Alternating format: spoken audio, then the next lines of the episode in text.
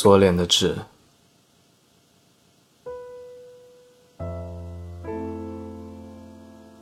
大概是因为年龄的增长，黑色素沉淀的快，我的左脸长了一颗痣，它夹在颧骨和上颚骨之间，靠近法令纹的界限。笑起来的时候，既不在苹果肌上，也不在全大肌的皮肤表层上。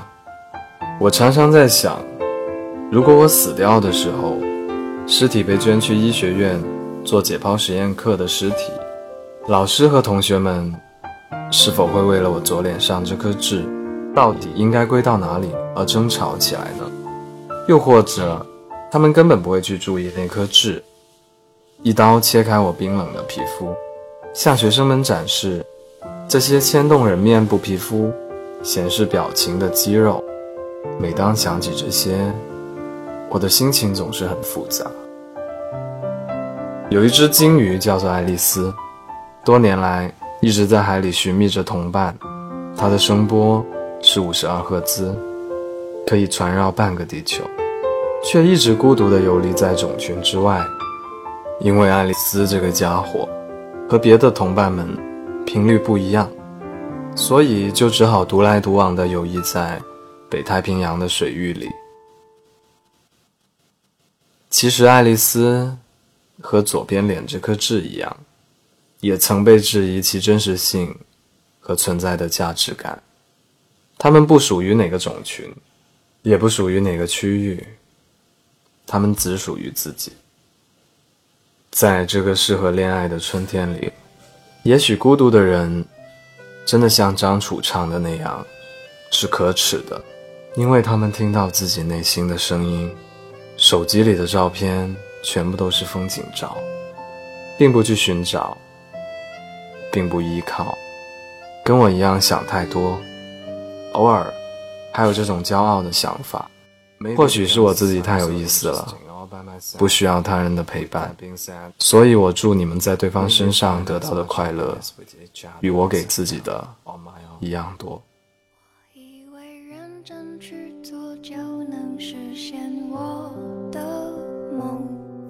以为写首好歌，走路就能抬起头；以为骑摩托车旅行就能变英雄。现在的我失去了冲动。有才华的人托起金光闪闪的讲座，亲爱的口本是否也曾希望有人冲破疑惑，带我向前走。现在的我变得好懦弱，雨会下，